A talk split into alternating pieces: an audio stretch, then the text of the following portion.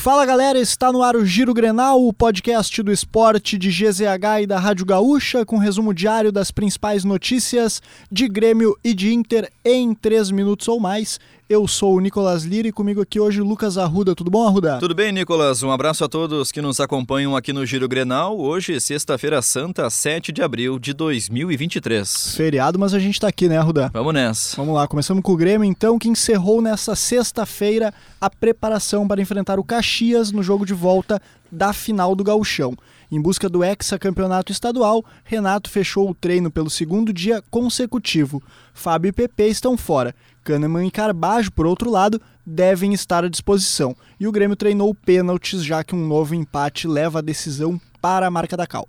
E a previsão é de estádio lotado para o confronto contra o Caxias. Os ingressos se esgotaram ainda no início desta semana e a administradora da Arena projeta cerca de 50 mil pessoas para a decisão. O confronto acontece às quatro e meia da tarde deste sábado. Quem vencer fica com a taça. E o novo reforço do Grêmio já está em Porto Alegre. O meia Natan desembarcou no início da tarde desta sexta-feira no aeroporto Salgado Filho. Ele deve fazer exames médicos e assinar contrato para a sequência da temporada. O jogador de 27 anos será o 13º reforço do Grêmio.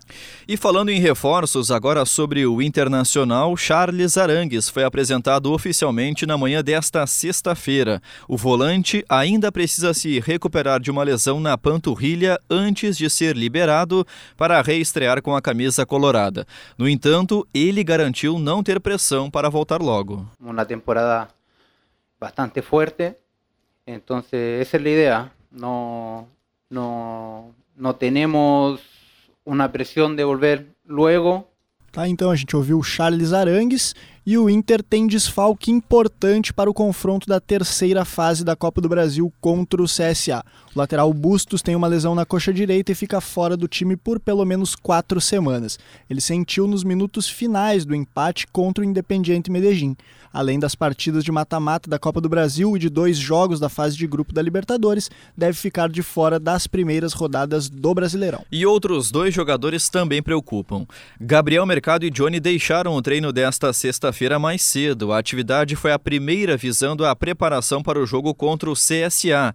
Os dois também precisaram ser substituídos contra o Independiente Medellín na Libertadores da América.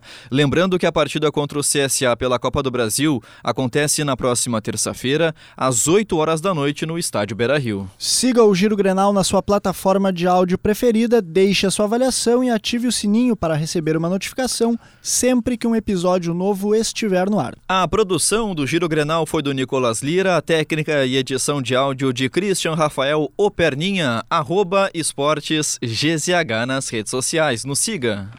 E tu viu, Arruda, acompanhou a entrevista do Tchatcho Kudê depois da derrota do Atlético Mineiro para o Libertar na estreia da Libertadores? Pois olha, Nicolas, a gente fala muito sobre entrevistas chatas de técnicos, jogadores e quando alguém resolve falar algo fora da normalidade chama atenção. Eu confesso que gostei da entrevista do Tchatcho. Ah, eu gostei também, né? Ele soltou o verbo aí, né? Depois reclamou da falta de reforços, falou da diretoria, falou inclusive da relação né, com a direção do Inter quando era técnico aqui do Colorado falou que pediu reforços, não foi atendido pelo presidente na época, o Marcelo Medeiros, e a grande questão que fica é em Arruda. Hum. Uh, o Cudê pode reclamar de elenco curto no Atlético Mineiro? Eu acho que ainda pode, viu? Ele está falando muito sobre a questão dos volantes, mas eu tenho uma outra pergunta. Será que o pessoal que está nos acompanhando era cudetista ou abelista? Fica aí o questionamento.